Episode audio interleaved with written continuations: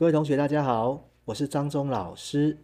我们的税捐稽征法哈，在一百一十年十一月三十号经过立法院三读通过，那也经过总统在一百一十年的十二月十七号公布，那现在已经正式施行了哈。那这次税捐稽征法的修正啊，其实算是一个大翻修啦。那这修正的条文哦，几乎是条条都是重点哈。那在这边呢，老师呢就先针对一些比较重要的。条文呢，来跟大家做一个补充的说明。那这边呢，我们目前呢列出十大修法重点来跟大家做说明哈。来，首先的话，我们先来看一下《税捐稽征法》第二十条有关这一个加征滞纳金的规定。我们原本的滞纳金呢是每逾两日来加征一 percent 的滞纳金，那逾三十天未缴纳的话，就会移送强制执行。所以原来最高会加增到十五 percent，现在呢，我们修法后的这一个这一个呃税捐稽征法的规定呢，我们将逾两日的部分改为每逾三日加增一 percent 啊，那一样维持每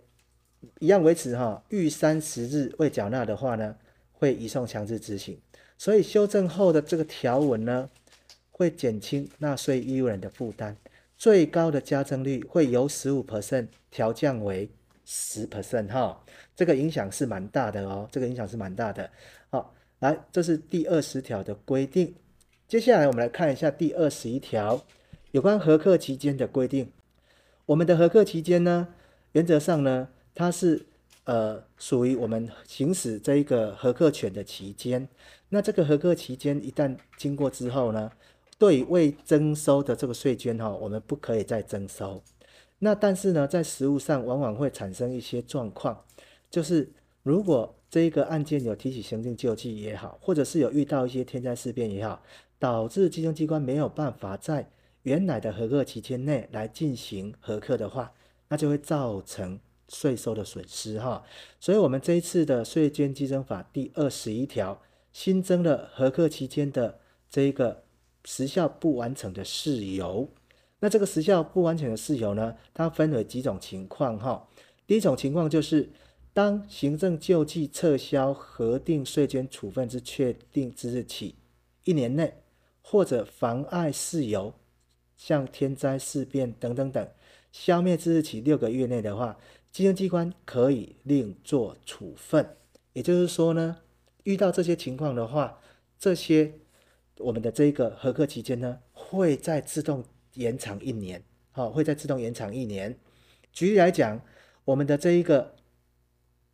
如果我们的核课期间是在一百一十年的这一个五月二十号届满，那纳税义务人的话呢，是在一百一十年的一月二十提出这一个行政救济，结果呢，我们的这一个法院呢，在一百一十一年的六月十号才撤销原处分，那在这一天也确定了。那在这个时候，行政机关要重新来核课不行，因为已经过了核课期间一百一十年的五月二十了。但是现在修法之后，这个核课期间就会自动延长一年。从哪天延长呢？从一百一十年的六月十号，行政法院。撤销税捐处分确定这一天开始，往后一年，在这一年内的话呢，稽征机关都可以赶快来做核课税捐的这样一个动作，这样的话就会保障我们的这个税收哈。所以新增这个核课期间不完成的事由的这些原因呢，同学可能要熟记哈，这个都可能会是今年的考点。再来的话呢，我们税捐稽征法第二十三条针对这个。征收期间的部分的话，它来延长重大欠税的这个追征期。原本呢，九十六年三月五号以前已经移送执行而尚未终结的重大欠税案件，本来的执行期间呢，上次的修法是延到一百一十一年的三月四日，但是这一次呢，修法之后，针对这些重大欠税案件，好，比如说欠税金额在一千万以上的。这些重大欠税案件呢，如果因为这个原定的期间届止就注销的话，其实这个对社会的观感也不好。欠税啊，这样一拖拖完之后就不用缴税，这样真的社会观感不好。所以呢，我们这次的修法再度延长，一延长就延长十年哈。所以呢，针对这些九十六年三月五号以前已经移送执行尚未终结的重大欠税案件，目前延长之后，可以到一百二十一年的三月四日哈，都可以来执行。好，接下来的话，我们来看一下。税捐稽征法第二十四条的规定，我们税捐稽征法二十四条主要是在规定所谓的税捐保全的这一个项目哈。那原本的这个规定呢，修法前的规定呢，针对这一个欠税案件，你必须要等到形成欠税的时候，才可以来进行这所谓的税捐保全的措施。但是我们这一次修法之后呢，针对这一个这一个呃假扣押的时间点的部分的话，我们把它修正到，当这一个税单送达的时候，税单送达的时候，或者法定缴纳期限届满，申报滞缴还没有缴纳的案件，本来是要在缴纳期限届满之后才可以来做申请假扣押的这样的一个保全措施。修正之后呢，只要在这两个时间点，税单送达日或者法定缴纳期届满之后，就可以马上来申请假扣押啊、这样的好处就是可以避免纳税义务人去隐匿财产或移转财产，或者是逃避税捐的执行啊、更能保障税收的这个征收哈。好，那同时呢，也增也新增了所谓的确保债权的规定，将民法两百四十二条到两百四十五条，以及信托法六十七条有关撤销权跟代位权的部分，来这一个纳入我们的税捐稽征法，可以准用这样的规定。这样的方式的话呢，可以确保债权。为什么呢？因为当纳税义务人如果怠于行使他民法上的权利的话，我们稽征机关呢就可以代位去行使他的权利，哈，包括去撤销他的一些这个不作为的这样的一个项目，哈。所以呢，税捐稽征法二十四条新增了这两个规定的话呢，对我们税捐的保全会相当的有帮助。好，再来的话，我们税捐稽征法二十六条之一新增了。这一个分期缴纳的这样的一个案件哈，我们原本税捐稽征法二十六条所规定的可以申请分期或延期缴纳的案件是不用加计利息的，但是现在呢，我们税捐稽征法二十六条之一针对稽征实务可能的类型新增三种形态，可以让纳税义务人加计利息来分期缴纳税款。那这三种情况分别是：第一种，被稽征机关查获补征巨额的税款，这是各种税目都可以适用的；第二种类型是，当你的所得税客观发生财务困难，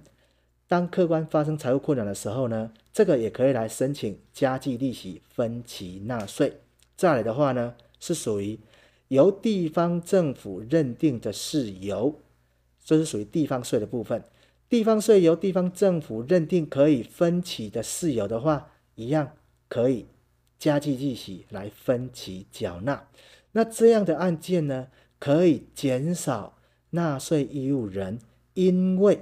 缴不起一时缴不起税款，导致要被多加征滞纳金的这样的一个情况。或者是会被移送强制执行的状况哈，所以我们新增这三种加计利息分期缴纳税款的情形呢，对纳税义务人的这个权利呢，会提高相当的帮助哈。再来，我们税捐稽征法第二十八条的规定，税捐稽征法第二十八条呢，原本针对纳税义务人的错误的部分，他的退税请求权只有五年的期间而已。对于政府机关的错误，修法之前是完全没有期限的。现在修正之后呢，只要是属于纳税义务人适用法令错误、计算错误、事实认定错误，或者是其他的错误哈，导致他预缴税款的话，那么他都可以从预缴税款之日起十年内来申请退税哈。那如果是属于政府机关的错误的话，可归责于政府机关的错误。目前修正后的规定是，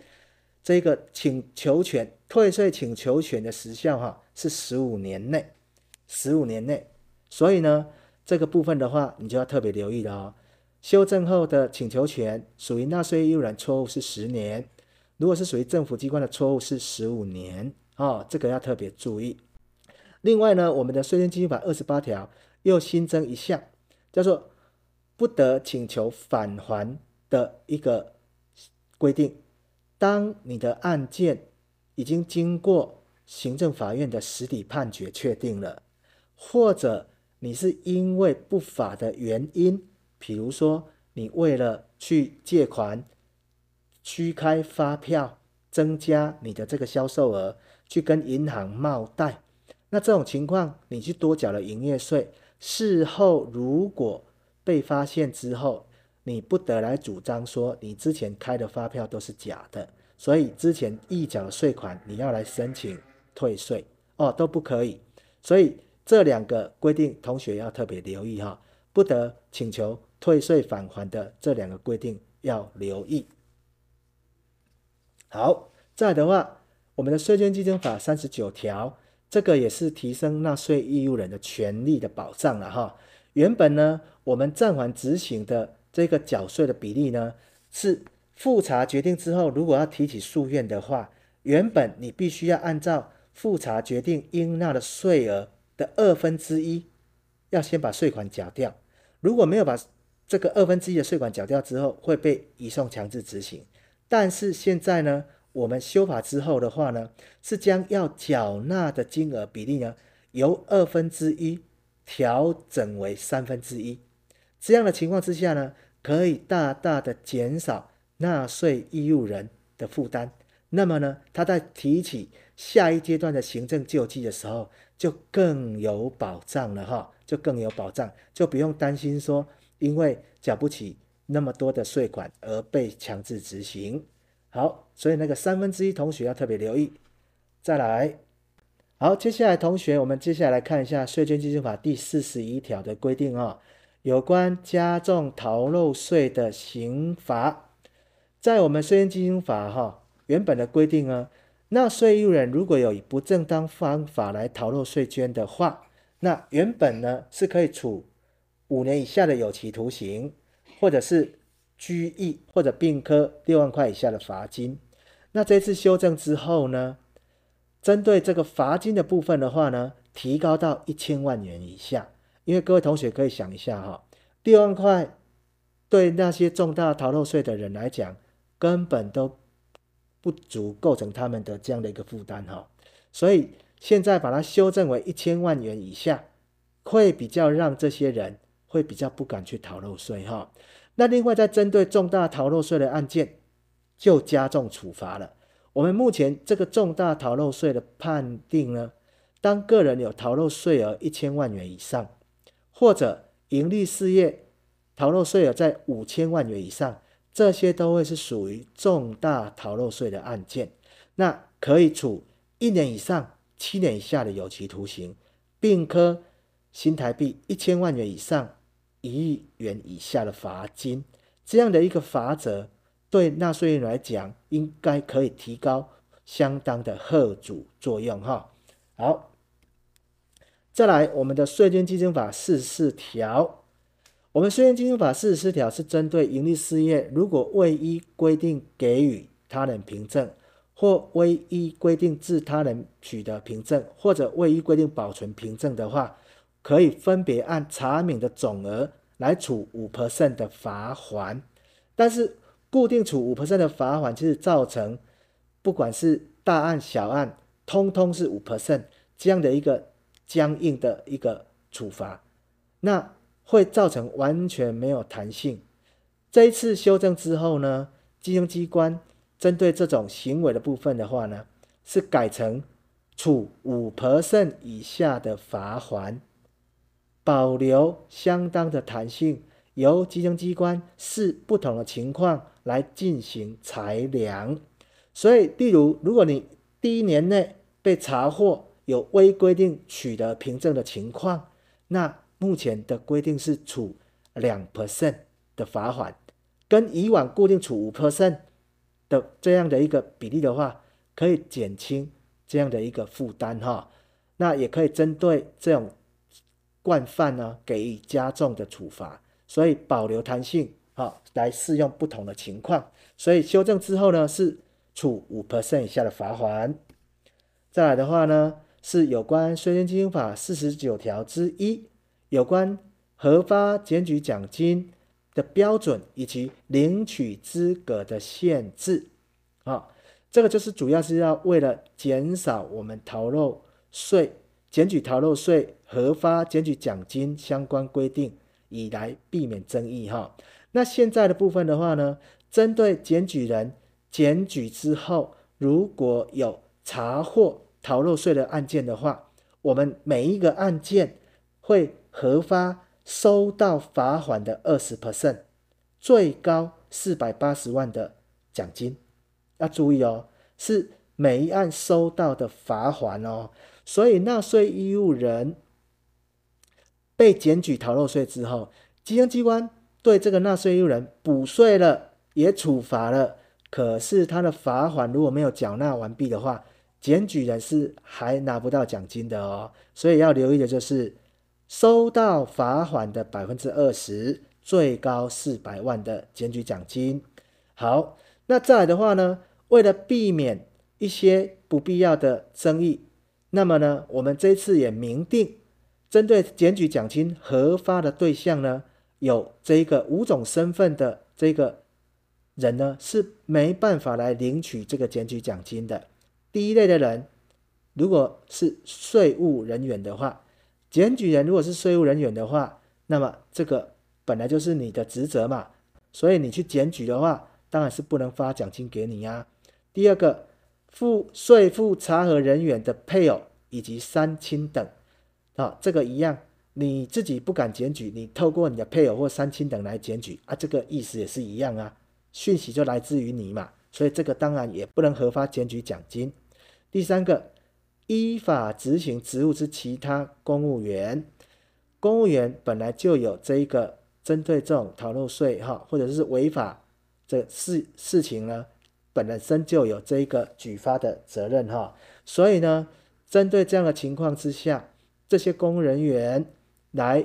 检举的话，当然也不可以核发奖金给他。第四种情况，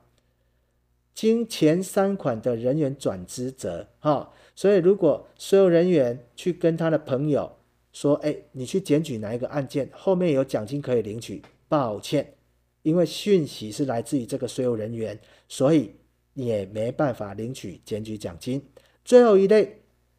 参与逃漏税责，如果有参与逃漏税者，那么就算你来检举被检举人逃漏税，后续查获之后，如果认定你这一个检举人也有参与逃漏税的话，你也没有奖金可以领取哈。所以这种这五种身份。没办法领取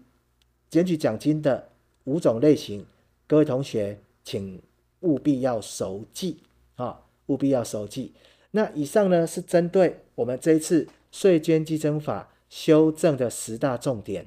啊。那更详细的内容呢，请同学哈在针对课堂上老师所说明的内容呢，再来特别的留意哈。那就介绍到这边，谢谢各位。